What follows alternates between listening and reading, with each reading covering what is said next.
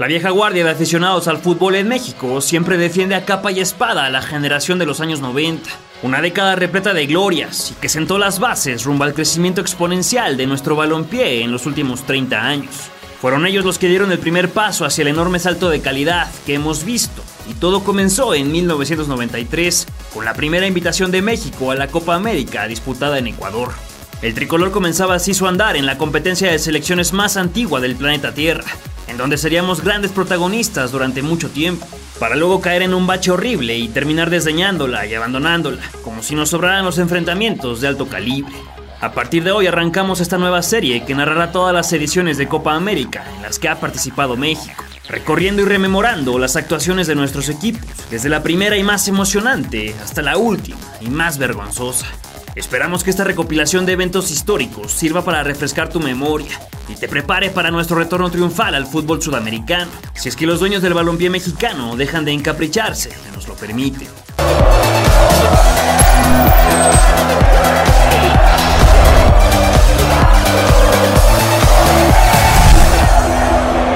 La Copa América es un torneo que se disputa en el sur del continente desde 1916, aunque en sus primeros 50 años se llamó Campeonato Sudamericano. A partir de 1975 se dio la primera renovación, aunque las intermitencias de sedes y fechas, además de la notable desorganización, continuaron algunos años más. Fue en 1986 que la Conmebol decidió poner manos a la obra y por fin remendó las fallas. Es por eso que para la edición de 1993 en Ecuador, el torneo realizó sus primeras dos invitaciones, que se sumarían a las 10 clásicas selecciones. Fueron Estados Unidos y México los elegidos para inaugurar el estante de foráneos en el certamen. Los gringos llegaban como flamantes campeones de la primera edición de Copa Oro en 1991, en la cual dejaron a los nuestros en las semifinales y derrotaron a Honduras en la gran final. México se ganaba el otro boleto gracias a la poderosa insistencia de sus directivos durante varios años. Al mismo tiempo que se desarrollaba la Copa América de 1991 en Chile, los dirigentes de Conmebol y CONCACAF se reunieron para concretar la decisión. El 19 de julio se anunció con bombo y platillo, por lo que comenzaba la preparación para el torneo siguiente. En agosto de ese mismo año, César Luis Menotti, técnico ganador de la Copa del Mundo en 1978, fue nombrado como entrenador de la selección mexicana lo que fue un parteaguas para la subida de nivel del tricolor. Yo no vengo aquí a, soñar con la calificación, yo vengo aquí a soñar y a trabajar y, y que mis jugadores entiendan que mi arribo aquí es para pelear por el campeonato del mundo. El flaco fue el impulsor de un deporte que venía golpeado por cientos de pésimas decisiones de los personajes de pantalón largo, que nos dejaron fuera del Mundial de Italia 1990 por los mentados cachirules. Menotti hizo entender a sus futbolistas que la selección debía aprovechar su picardía, velocidad y astucia, aptitudes muy a la mexicana. Le dio mucho valor a portar la casaca nacional y no tuvo miedo de dejar fuera a jugadores de la talla de Alberto García Aspe y Hugo Sánchez, estrella del Real Madrid, que también anunció que no volvería a la selección hasta que no cambiara la dirigencia. La mentalidad de su equipo fue evidente y demoledora. A pesar de arrancar titubeante, su paso por la primera fase de eliminatoria mundialista fue poderoso finalizando en primer lugar de su grupo. Tristemente nos duró muy poco el gusto, ya que tan solo 14 meses después de su llegada, el argentino renunció. Desesperado por no encontrar consenso en el entorno del Tri, abandonó su puesto y ese sueldo de 2 mil dólares diarios que ganaba. Una nómina que hoy sería de unos 2.2 millones de pesos mensuales. Fue Miguel Mejía Barón, campeón con Pumas en 1991 y entonces director técnico de Monterrey, el que le entraría al quite. Contaba también con la experiencia de ser auxiliar de Milutinovic en el Mundial de 1986. El doctor no se volvió loco y decidió aprovechar las bases de Menotti, por lo que el avance no se perdió. Su combinado tardó un rato en establecer su nivel, pero para el primer semestre de 1993 se jugó el resto de la clasificación rumbo a Estados Unidos 94. Con excelentes victorias sobre El Salvador, Honduras y Canadá, el boleto estaba casi amarrado tuvo que ser en la visita a Toronto, con un gol del abuelo Cruz que se concretara el pase. La motivación estaba en las nubes, y ya como selección mundialista arrancaría la participación mexicana en la Copa América de 1993. Para conocer la actualidad de la selección mexicana, tu mejor opción es OneFootball. Cuando la descargues por primera vez, podrás seleccionar a tus escuadras y torneos favoritos, con lo que estarás informado en tiempo real con las noticias más importantes de cada uno. OneFootball hace un seguimiento preciso de todos los partidos de México y el mundo, minuto a minuto. Puedes revisar las alineaciones, resultados en directo y todas las estadísticas completas de cada competencia. OneFootball es una aplicación gratuita y está disponible tanto para iOS como para Android. Descárgala con el link que hallarás en la descripción de este video y así nos ayudas a seguir armando el rompecabezas del fútbol mexicano. Mejía Barón armaba su convocatoria con los mejores jugadores de la época. Jorge Campos era el número uno en la puerta, acompañado por el gallo Alejandro García y Nicolás Navarro.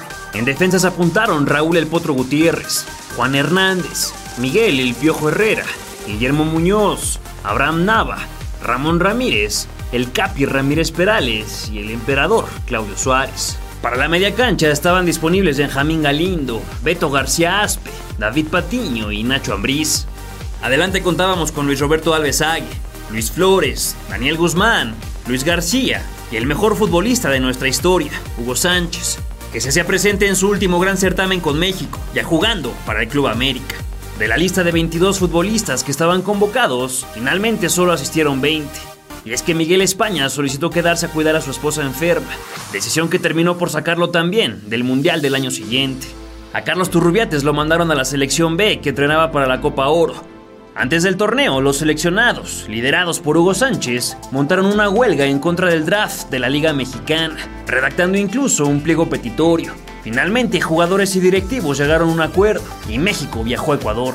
Aquel año la Copa se jugó en siete sedes. Quito, Guayaquil con dos estadios, Machala, Puerto Viejo, Cuenca y Ambato eran las ciudades anfitrionas. Importante es recordar que para aquel año todavía se repartían dos puntos por victoria y no tres como hoy en día, regla que se modificó a partir del Mundial del año siguiente. Los 12 participantes se dividieron en tres grupos de cuatro. Ecuador, Venezuela, Uruguay y Estados Unidos compartían el sector A. En el B encontrábamos a Perú, Paraguay, Chile y Brasil. México compartía pelotón con Colombia, Bolivia y Argentina. Tristemente, el astro Diego Armando Maradona había regresado recién de su suspensión por dopaje, y Alfio Basile no lo tenía considerado para la selección, por lo que no pudo hacerse presente. ¡Viva América! Declaro inaugurado la décima tercera Copa de América. El camino de los verdes arrancaba el 16 de junio de 1993 en el Estadio 9 de Mayo de la ciudad de Machala. Los colombianos eran un trabuco.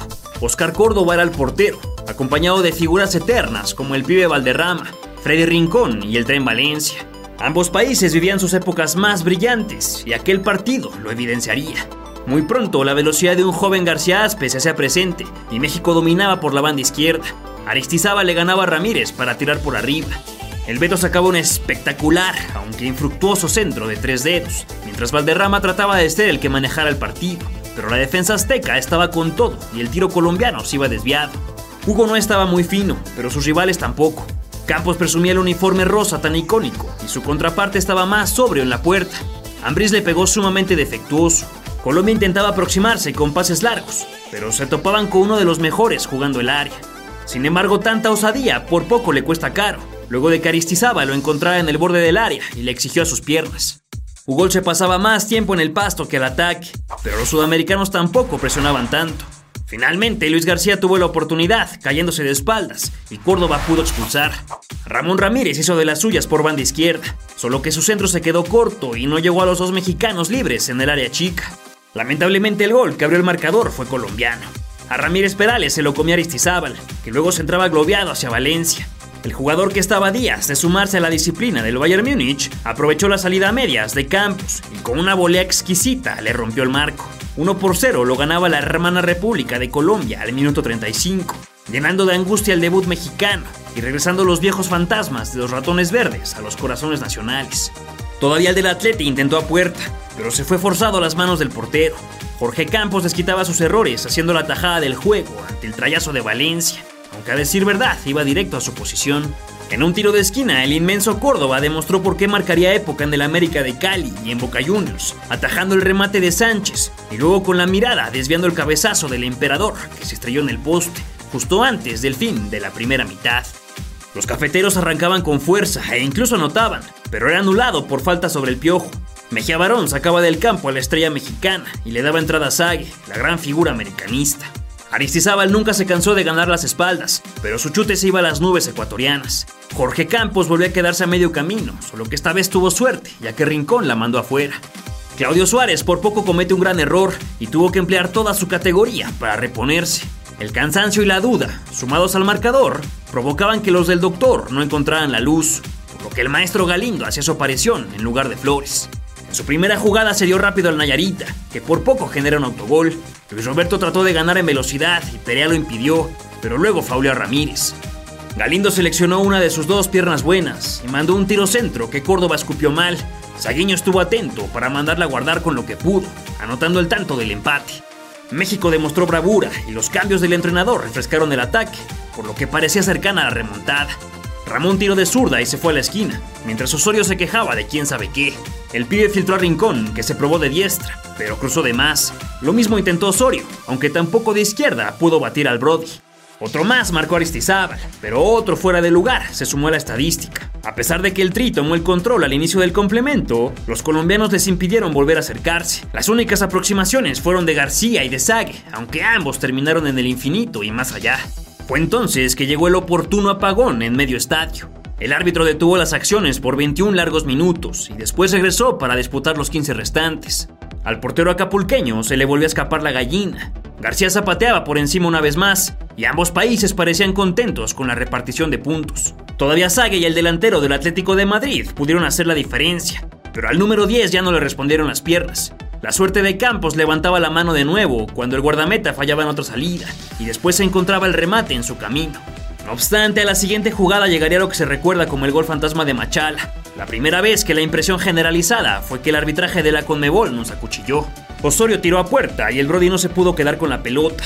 Luego Aristizábal contrarremató, pero se estrelló en las piernas de Ramírez.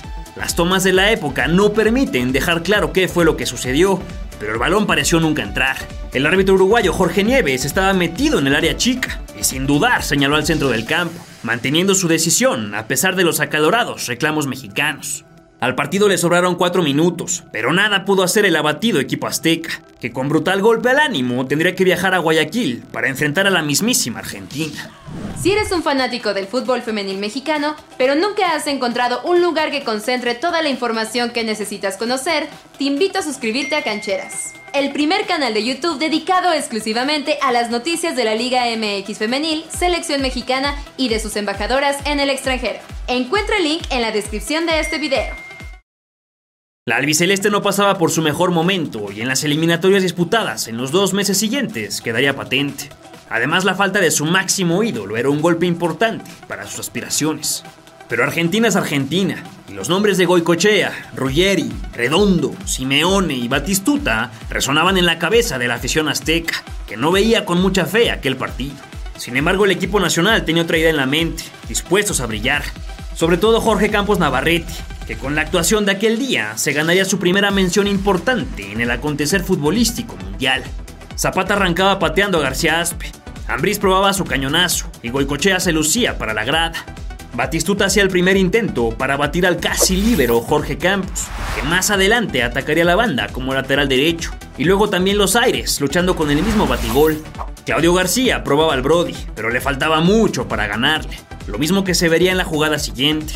Por fin el Beto quedaba frente al marco y sacaba un zurdazo que se iba por arriba. Campos amagó con salir y luego los centrales tocaron jugando como cracks, para que luego Ramón fuera derribado entre dos hombres. En ese cobro Galindo se dio a Nacho, que sacó una de esas dinamitas de su pie derecho. El balón se fue abriendo y apenas escapó por un lado. México ya dominaba y la Argentina lo sabía, cometiendo falta tras falta. Después de una corrida y un foul sobre Hugo, llegaría un gol que no pudimos ver en vivo, gracias a la producción ecuatoriana, que atravesó la repetición. El mismo Sánchez movía la pelota sin pedir barrera a la llegada de Patiño, que se avivó y sacó el zapatazo, que venció a Goicochea al minuto 15. Los centros mexicanos no dejaron de llover, por izquierda, por derecha, en jugada y en tiro de esquina, volviendo locos a los sudamericanos. Sague robó una pelota que le llegó a Patiño y este se emocionó a pesar de que pudo ceder a Luis Roberto. El señor Escobar se le ponía el brinco a Ramírez. Leo Rodríguez le regalaba el balón a Campos y el Nazareno se la volvió a aplicar a Ramón con un supuesto mal saque. Batistuta ya estaba desesperado, por lo que optó por sacar un tiro chueco. No obstante, cuando parecía que todo estaba controlado, la defensa azteca se quedó estática en una jugada por derecha. Batigol hizo un tiro centro que le llegó a Ruggeri, el central, que para entonces jugaba con el América, solo tuvo que empujar la pelota y empatar así el marcador. México retomó de inmediato el ataque, pero la pierna izquierda de Sánchez no traía la potencia de antaño. Saguiño se aventaba un panzazo como los que hacían sus festejos, mientras el Brody mostraba todos sus encantos. La media albiceleste se hacía un nudo que desamarraba a Patiño. Se dio Ambris que se entró y se estrelló con una pierna. En el córner Galindo colocó un chocolatito, que ni con dos cabezazos llegó al fondo. El inmortal dejó botar dos veces la esférica y luego se hacía el payaso, provocando al argentino y haciendo felices a los asistentes nacionales. Ese día el tricolor jugaba con otro defensa, ya que el vestido de amarillo no se alejaba ni un poco de la orilla del área, ofreciéndose como apoyo y destruyendo la mente del equipo del sur. García Aspe dejó atrás al Cholo para tirar de diestra, muy mal. Luego Sague quiso cruzar de zurda, aunque se le atravesó el gran portero argentino. Ahora sí le llegaba la pelota a Ugol, que intentaba su primera tijera del torneo, pero el atacante de 34 años fallaba por 34 centímetros. El Brody solito se metía en problemas, fingiendo al final una falta de Simeone, que se desquitaba con otro tiro de media cancha y por poco hacía un golazo para cerrar la primera mitad. El Beto mandó un gran balón elevado al Arguirucho Alves, que de derecha no tuvo fuerza. El Cholo sí que la tuvo, solo que la mandó por un lado. Después de una jugada colectiva deliciosa, el Piojo hacía una de gran calidad en su banda, pero se entraba a nadie, y finalmente Patiño la mandó hasta su casa. Tras un tiro de esquina, el disparo de Aspe y un rebote, el balón llegaba a las manos de Goicochea. El acapulqueño le seguía tocando los huevos al tigre, mientras que Patiño dejó ir el de la ventaja, y Hugo no pudo con la inhábil. A Nacho Ambrí se le abrió el mar, sacando un riflazo que hizo estrellar al cancerbero con su palo izquierdo. Herrera y Suárez jugaban al torito con la humanidad de Mancuso, que acabó con Tortícolis. Hernández, Guzmán y Nava calentaban en la orilla del campo, la imagen más interesante de los últimos minutos, donde ya pasaba nada en el ataque y en defensa. El maestro medio que lo intentó, logrando un saque de meta. La delantera albiceleste ya mejor ni hacía el esfuerzo por acercarse al arquero mexicano, cuando el anotador se iba para darle entrada a Juan Hernández. Al piojo lo pisoteaban y se quejaba amargamente, con todo y ese corte de cabello tan noventero. El Coco Basile envió a Gorosito al campo en lugar del joven redondo, pero ni él, ni sus compañeros, ni sus rivales modificarían el tanteador. El Beto le metió tremendo balonazo a García, que se quedó tendido algunos minutos, y con eso finalizó el partido en el estadio George Capwell, hoy conocido como el Banco del Pacífico. Un punto sumaba el elenco de Mejía Barón, obligadísimo a una victoria en el tercer encuentro del grupo, ya que la derrota los dejaba fuera y el empate complicaba todo rumbo a los cuartos de final. Luis García regresaba al once inicial y Nachito arrancaba con un mal tiro de izquierda. El que también se probaba con la mala era García Aspe, pero sufría la misma suerte que el número 4. Campos entregaba su primera salida y el del Atleti nos reafirmaba cuál sería la tónica del partido. Posteriormente, Álvaro Peña se vio tan solo que tuvo mucho miedo y le regaló la pelota a la hora vestido de rosa. Echeverry puso un centro a media altura que Campos otra vez veía pasar. Para su fortuna, el tirito boliviano se estrelló en su camino de regreso. Un tren de nombre Luis Flores aplastaba a Castillo, que se retorcía del dolor. Jorgito puso en aprietos a Ramírez, que resolvió bien, antes de que Peña le pegara con la misma calidad que un pateador de fútbol americano. Al Brody se le olvidó su gran actuación del partido anterior, regalando pelotas por todos lados, aunque Bolivia no tenía idea de cómo aprovecharlos y sus centrales le perdonaban los caprichos. El Piojo no dejaba una sola oportunidad de pelear con el arbitraje, mientras sus compañeros hacían evidente que la delantera estaba chata. Nada más pasó en el Estadio Real Estamarindos de Puerto Viejo. Ya con las canchas intercambiadas y con la noche caída, mexicanos y bolivianos continuarían con las donas en el marcador. Darío Rojas hacía un Jorge Campos, para luego ver pasar un intento de disparo del niño artillero, que después desperdició una pésima salida del arquero tiahuanaco. El partido era soso, lento y aburrido. Bolivia hacía cambios y Peña intentaba lo mismo que los argentinos, pero tampoco incomodaba al de Guerrero. Carlos Borja tuvo una más o menos clara, aunque le pegó con la uña y ponchada se fue al fondo. García Aspe se inventó una chorreada que hizo mella en los nervios de Rojas. El número 10 trató de tocar a Hugo y pidió mano, pero no se marcó, por lo que la jugada de los dos expumas acabó en la nada. El Potro Gutiérrez angoloteó a Echeverry, generando un conato de bronca tan triste como el partido, además de su respectiva tarjeta amarilla. Una vez más, el maestro Galindo se apuntaba como revulsivo, aunque poco de eso tuvo aquel día. El Diablo Echeverry hizo lo más mágico de ese juego, con un gol olímpico que se quedó en su imaginación. Luis García robó la bola y la dejó escapar, cerrando su muy mala noche. Otra prueba más del número 10 sudamericano, que una vez más controló Jorge Campos. El Capi hacía 7 de más, quedándose a nada de perder la pelota, el partido y el pase a la siguiente ronda. El hoy comentarista se arrastraba por el césped para no variar, lo mismo que su guardameta que le siguió en la profesión post-deporte. Eso tras un golpe en una nueva mala salida. Para acabar por fin con tremenda monserga, el Brody saltó poquito para evitar el gol olímpico, que sí estuvo cerca de ser realidad. 0 por 0 finalizaba el encuentro. Afortunadamente para nuestras aspiraciones, Colombia y Argentina también repartían puntos, que México arañaba la clasificación como el segundo mejor tercero de la fase de grupos. Si disfrutas de nuestros videos, si eres un apasionado del fútbol mexicano y de sus más grandes leyendas, te invito a suscribirte y activar las notificaciones del canal. Todas las semanas publicamos de 2 a 4 videos con las mejores historias del pasado, presente y futuro de nuestro balompié. Esto nos emparejaba con Perú para el partido por los cuartos de final. Fue a partir de ese día que México dejaría de hacerle al cuento y pondría todas sus cartas sobre la mesa, explotando a tope su potencial ofensivo. La blanquirroja llegaba calificándose como el primer lugar de su grupo, después de empatar con Brasil y Paraguay, además de vencer a Chile. Podría pantallar, pero solo anotaron dos goles en un pelotón muy pobre. Antes del partido se sabía que el rival en turno sería el anfitrión Ecuador, lo que no habría ninguna sorpresa. A José Soto sí que le sorprendían con la primera amarilla sobre Sague, y luego el piojo se quedaba a medias en su embestida. Ambris fallaba terriblemente en su control, por lo que Jorge Campos, otra vez de rosa, se abalanzó muy bien en el achique. El árbitro Iván Guerrero corrió como nunca en su vida para ir a calmar a un asistente, que a 30 años de distancia parece ser Javier Aguirre. Aspe robó con barrida y Sague quiso centrar, pero se la regaló al guardameta. Luego Ambris trató un cañonazo que se fue abierto. Otra vez el número 11 trazó al macho, que no alcanzó a llegar. Después la barrera de campo se abrió en dos y la pelota pasó hasta la afortunada colocación del 24 veces internacional con México. El Beto intentó lo mismo, aunque tampoco tuvo tino. El hijo del lobo solitario continuaba como estilete por la banda, pero su centro se iba mal y otro derechazo se escurría hacia el fondo. La defensa peruana era una broma, por lo que dejaron entrar ahora a Ramón Ramírez y centró al que relevó, solo que la defensa expulsó en extremis. De inmediato el maestro se quedó a muy poco de hacer un gran gol. El mismo tepiqueño Ramírez cometió un error brutal que por fortuna no se convirtió en gol. A Sagui le filtraron una gran pelota, pero Miranda mostró lo que le aprendió al portero azteca y se barrió como gran señor. Pero poco le duró, ya que poquito después al Capi Ramírez se le metió el espíritu de Beckenbauer, partiendo la cancha en dos y jugando de pared con Hugo, para luego ser bloqueado por el arquero Inca. El mexicano, especialista en penales, se colocó y cobró durísimo, imposible para Miranda. Gol de García Aspe, que inauguraba un marcador muy lejano al definitivo. El entonces jugador del Necaxa se volvió a calar, sin éxito. México era un terremoto en suelo ecuatoriano y exigía una mano que era clarísima.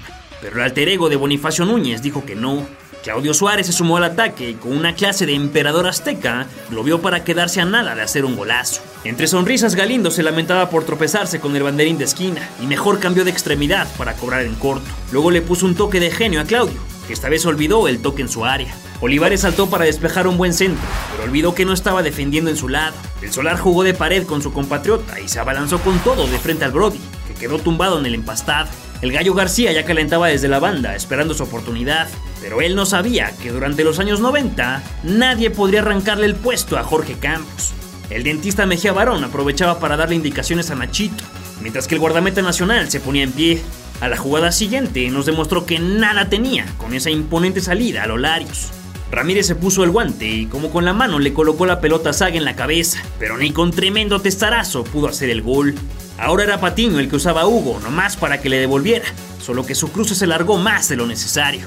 Aspe se endureció contra el chamaco Segarra, con la banca peruana ocultándose del sol y Mejía Barón posando con sus lentes oscuros, llegaría al gol más recordado de toda la carrera de Luis Roberto Alves. Patiño tocó para Galindo, que levantó la vista. Apretó el botón indicado y con su espectacular pierna izquierda trazó hacia la posición de Zag. El delantero de 1,90m saltó otros 30 para bajar de pecho la esférica y sin dudar ni medio segundo se tumbó de lado para clavar el mejor gol de toda la Copa América. Perú se tambaleaba e incluso uno de sus futbolistas se marchó lesionado.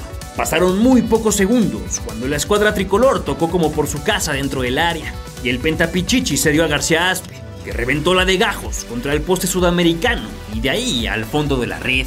3 a 0 demoledor, fantástico, potente y descorazonador. Hugo, Sague, Galindo, Aspe, Campos y los centrales eran los protagonistas de tremenda paliza. Todavía los de la Franja Roja hicieron trabajar al Brody, que manejó su área como siempre acostumbró. El lazareno chileno le dio viada a Perú, que se fue al vestidor para tomar aire y regresar con más ganas al segundo tiempo. Pero México no les dio mucho chance. Primero el ex del Real Madrid tocó excelente a Zague, que la devolvió de taco medio gacho, pero suficiente para la llegada de Patiño, quien anotó su segundo gol del campeonato.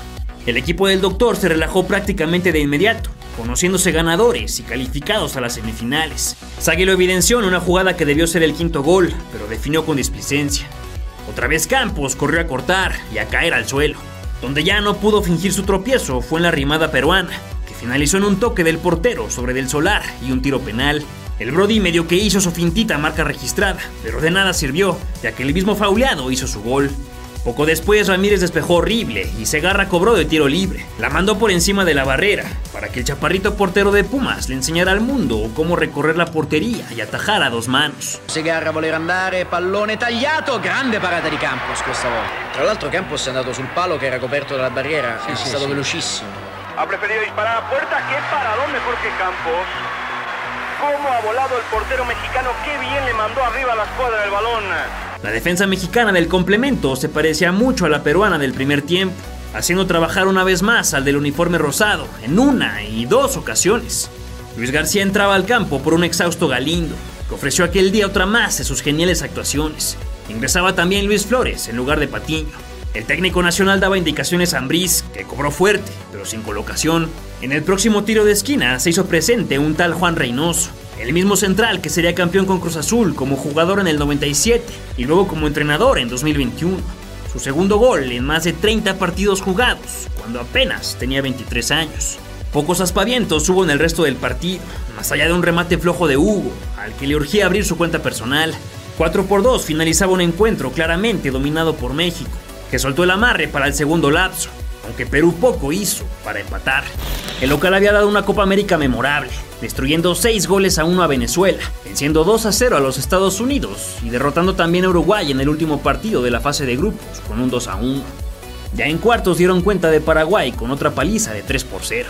Fue por ello que el Ecuador estaba considerado como amplio favorito, no solo para ganar la semifinal ante México, sino para llevarse el título. Durante las semanas habló mucho del arbitraje, que podría favorecer al anfitrión, pero también de la molestia de Luis García, que declaró que no hizo el viaje para estar en el banquillo. Y es que después del primer encuentro ante Colombia, viajó de regreso a España para disputar el último partido de la liga con el Atlético de Madrid, regresando para el tercer cotejo de grupos, donde no tuvo participación. El 30 de junio de 1993, el Estadio Olímpico Atahualpa abrió sus puertas a 45.000 espectadores, que apoyarían con furia a su selección, esperando que pasaran por encima del invitado incómodo y que pudieran alcanzar su primera final de Copa América. Alex Aguinaga se abrazaba amistoso con Patiño y luego Sague lo iba a buscar. En lo que el árbitro hacía tiempo para que diera la hora y se liberara el campo, la afición hacía la ola, anticipando lo que sería un partidazo.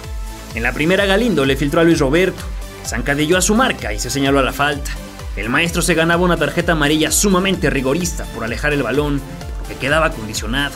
El griterío era ensordecedor, generando un ambiente impresionante, pero México no se dejaba pantallar.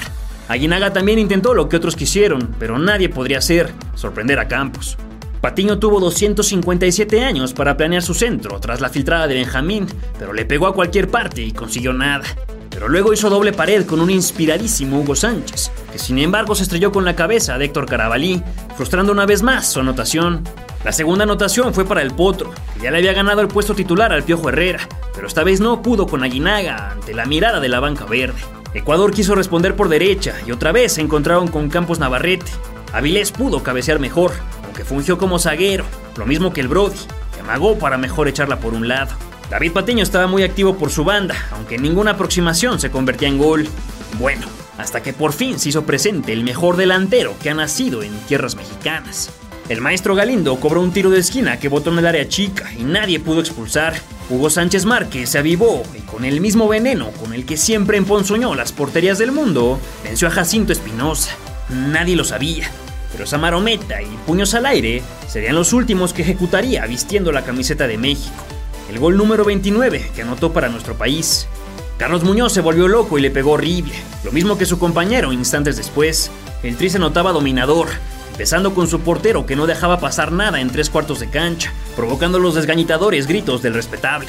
Aspe pateó a puerta, dejando en claro que el resto del partido sería una montaña durísima de escalar para los ecuatorianos. El que ya era considerado el mejor portero de la Copa entregaba más colmillo largo al dejarse caer, apenas lo rozaba Aguinaga, invitando a sus médicos a hacer tiempo una vez más. Claudio Suárez se barrió como el grande que fue, aniquilando los ánimos locales. Campos descolgó una vez más y el dorsal 8 sacó un buscapiés de su botín izquierdo. Jorgito desparramó al 10 sudamericano, aunque terminó por mandarla a saque de manos. Muñoz trató de levantar la mano, pero más bien levantó a los fotógrafos que huyeron de su balonazo. Salgue corrió por la pradera abandonada para mandar un centro un poco retrasado al gimnasta azteca, que intentó una de las que llevan su nombre, pero no lo logró. Con un Ecuador que atacaba sin entenderse, un gol en el momento correcto, una defensa de hierro y un guardameta que parecía invencible, México se llevaba la ventaja al vestidor, donde Miguel Mejía Barón les daría la charla que necesitaban para mantener e incrementar la misma. La lluvia decía presente en el Atahualpa, mientras los protagonistas regresaban al campo. Ecuador mandaba a calentar a su gente y en la media cancha se preparaban para retomar las acciones, pero no todos los mexicanos habían regresado, provocando la molestia ecuatoriana. Finalmente volvieron y dio inicio a la segunda mitad. Campos se lanzó con todo a despejar una bola. Ecuador tuvo un strike, pero luego conectó Hurtado y no fue a puerta. A Hugo lo tiraron y luego quién sabe qué le dijo al peruano Tejeda, que lo pintó del color del rival. Otra vez Iván Hurtado, que años después jugarían los Tigres y otros equipos mexicanos, la mandó a la fila 40. Avilés otra vez tuvo un cabezazo pleno, pero le dio miedo y no alcanzó a empujarla con fuerza. La lluvia ya era un temporal que se acumulaba poco a poco en el césped, aunque Campos comprobó que los botes seguían igual. Saga intentó un golazo imposible que se estrelló en la publicidad estática. Entonces llegó la obra de arte. Ramón Ramírez, que todavía jugaba para Santos y que había pasado más o menos desapercibido al ataque, aprovechó que Ecuador perdió la pelota para marcharse corriendo como loco por la banda izquierda. El portero ecuatoriano con pinta de higuita corrió a chicarle y el crack mexicano, que todavía no explotaba su mejor potencial, picoteó la pelota para hacer un golazo que cambió su carrera para siempre. El Nayarita se hacía ídolo eterno y de paso ponía el 2 en los cartones, ensombreciendo aún más el ánimo del cielo quiteño, que dejaba caer todas las lágrimas que le sobraban a sus nubes sobre la capital del Ecuador. Entraba al campo un tal Clever Chalá, padre de Lisette y Luceli Chalá, la primera viuda de Chucho Benítez y la segunda expareja de Renato Ibarra, con lo que podemos reconfirmar que el fútbol nunca dejará de rondar en los mismos círculos. Claudio tiró a Vilés en el borde del área y se ganó la preventiva, pero evitó el tiro penal. A Quiñones le faltaron piernas o ganas y no se lanzó para clavar el gol. Flores esperaba bajo el aguacero a su compañero Patiño, que abandonaba luego de un buen partido. Aguinaga le ganó el balón a Jorge Campos, pero lo mandó por encima. Otra vez el arquero azteca frustró el ataque de local, que ya se estaba quedando sin ánimos de competencia. El 10 ecuatoriano era el único que parecía entregar el alma, pero sin ayuda poco podría ser. Gavica y Ramírez terminaban estampados en los letreros. El piojo que había entrado de cambio sacó un zurdazo inédito. Chalá cabeció a ninguna parte y finalmente Gavica remató a puerta en fuera de lugar. El estadio estaba casi mudo, observando el fatal destino de su banana mecánica, que se quedaría a la orilla de competir por el trofeo. Todavía Ambriz buscaba la barrida de Ugol en una calca de la siguiente jugada de peligro, que tampoco pudo empujar el capitalino. Así se acababa la semifinal, con México victorioso llegando a su primera final de un gran torneo, derrotando al anfitrión con categoría y festejando a placer en el centro del campo. La selección mexicana de fútbol estaba a un paso de conseguir su primer título oficial, solo que le tocaría enfrentarse a una grandísima potencia, dos veces campeona del mundo y vieja conocida de la fase de grupos, la Argentina. ¿Alguna vez te has preguntado qué hacemos con todo el material que acumulamos para los documentales que realizamos en este canal? Pues nosotros también. Es por eso que iniciamos otro proyecto llamado Joyitas del Fútbol Mexicano, en donde realizaremos recopilaciones de goles, jugadas y atajadas, además de highlights de partidos históricos, incluyendo la narración original, por supuesto. Te dejo el link en la descripción de este video y te invito a suscribirte para que conozcas lo más oculto del fútbol mexicano. Los dirigidos por Alfio Basile no llegaban con gran cartel, a pesar de todo. Y es que su camino por la Copa fue de baches y con mucho trabajo avanzaron de rondas. Arrancaron contra Bolivia, que se defendió gallardamente durante 53 minutos, pero con tremendo despeje del cabezón Ruggeri, Batistuta quedó solo frente al guardameta Rojas, definió con su muy acostumbrada contundencia. El segundo paso fue el mismo que el nuestro, con ese empate a unos en Guayaquil a las 11 de la mañana del 20 de junio. Por último se toparían con Colombia en la lucha por el primer puesto, en un juego que se abrió y se cerró de inmediato. Fue culpa de Córdoba, que salió de forma apresurada a querer cortar una jugada que parecía controlada. Diego Simeone se levantó como resorte en vez de exigir el penal, tirando sin ángulo para celebrar el quinto de los 11 goles que anotaría para su país. Pasaron solo 3 minutos para observar el empate de Freddy Rincón, que controló un pase dentro del área repleta de papelitos. Con un par de toques se acomodó para batir a Goicochea, en lo que fue el sexto de los 17 que completarían su conteo goleador internacional. Un par de joyas que sin embargo mataron el resto del partido, en donde ya no se volvería a abrir la puerta para más invitados VIP. Con eso Argentina se colocaba en segundo lugar del sector, cediéndole el puesto de privilegio a los colombianos. Tocaba ahora medirse a su némesis, Brasil, que tampoco entregó su mejor versión. Cafú lo intentó como pudo y casi consigue un gol desde el suelo. El que sí lo pudo ensartar fue el capitán Müller al minuto 38. Sin embargo, Argentina no dejaría escapar tan fácil el clásico sudamericano por lo que sacó fuerzas de flaqueza en el segundo tiempo lograría el empate con la pelilarga cabeza de Leo Rodríguez, ayudado por la defensa brasileña. En los penales vimos clase maestra de casi todos los futbolistas. Corosito, Simeone, Rodríguez, Acosta, Medina y Borelli marcaron por los gauchos. El Scratch Duoro tuvo goles en los pies de Ciño, Cafú, Müller, Roberto Carlos y Luisinho, pero en su turno Boyadeiro no tendría fortuna. Y es que se topó con Goicochea, un atajador de penales por excelencia, que llevó a su nación a la final del Mundial de 1990, acabando con Yugoslavia e Italia desde los 11 pasos. El amazónico se quebró en el último instante y el magnífico Goico no tuvo empacho en detener el disparo para avanzar a las semifinales del campeonato. Al ser tan pocos participantes, era casi natural que se volvieran a topar con los mismos rivales, lo que primero repetían con Colombia. La historia fue más o menos similar, Hubo peligro en ambas áreas, con jugadas de paredes, tiros rápidos de Batistuta, jugadas maestras del pibe Valderrama, una gran atajada de Sergio Goicochea y un gol colombiano anulado por fuera de juego. Luego, una nueva casi perfecta tanda de penales. En orden Rincón, Gorosito, Asprilla, Batistuta, Mendoza, Simeone, Pérez, Rodríguez, Valderrama, con mucho nervio, y Acosta la mandaron a bailar con la red. Sin embargo, el dorsal 1 argentino atajó una vez más, ahora Aristizábal. El tanto de Borelli confirmaba el pase de la Argentina, a la que curiosamente también era su primera final de Copa América, ya que todas las anteriores que ganó fue con otro sistema de competencia que no incluía un partido por el título, excepto la de 1937, en donde sí que disputaron uno contra Brasil, solo que fue para desempatar en puntos. Es por eso que ambos países debutaban en la instancia final de las Copas América, que a partir de ese año mantendría el formato que conocemos hoy en día. Por primera vez en décadas, el equipo mexicano era igual de favorito que Argentina.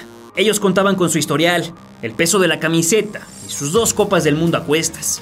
Pero nosotros teníamos al mejor equipo del campeonato, o al menos el más constante. El tricolor era noticia en toda Sudamérica y Europa por el fútbol vistoso, emocionante y efectivo que ejecutó en los últimos dos partidos. No se ponía por encima del equipo de Basile, pero sí que estaba al mismo nivel. La primera imagen que se observaba era un plano de los mejores porteros del torneo, Jorge Campos y Sergio Goicochea, ambos esenciales para que sus respectivos países se posaran en la gran final. Miguel Mejía Barón repetía alineación, respetándole el puesto a Sague, y aunque Hugo Sánchez amagó con que ese podría ser su último partido representando a México, todavía le quedaban otros cuatro. Rápidamente Acosta caló a Campos, que recostó tranquilo. El alto extremo pudo dejar solo a Hugo, aunque estaba en claro fuera de juego. Batistuta trataba de tomar un poco de confianza después de su mal torneo, pero solo logró un tiro de esquina. El Cholo cabeció por encima y luego pedía un inexistente jalón. Altamirano desbordó por izquierda y mandó un buen centro, desperdiciado finalmente por Gorosito. García Aspe, que aquel día entregaría una exhibición de grande, disparó para hacer trabajar a Huecochea. Argentina entendió que su rival no era otro flan más y se entregó al máximo, cortando los circuitos a como diera lugar, limpio o sucio. Claudio Suárez hizo una faena en defensa que no sería la última, mientras que Campos repetía su achique lejano.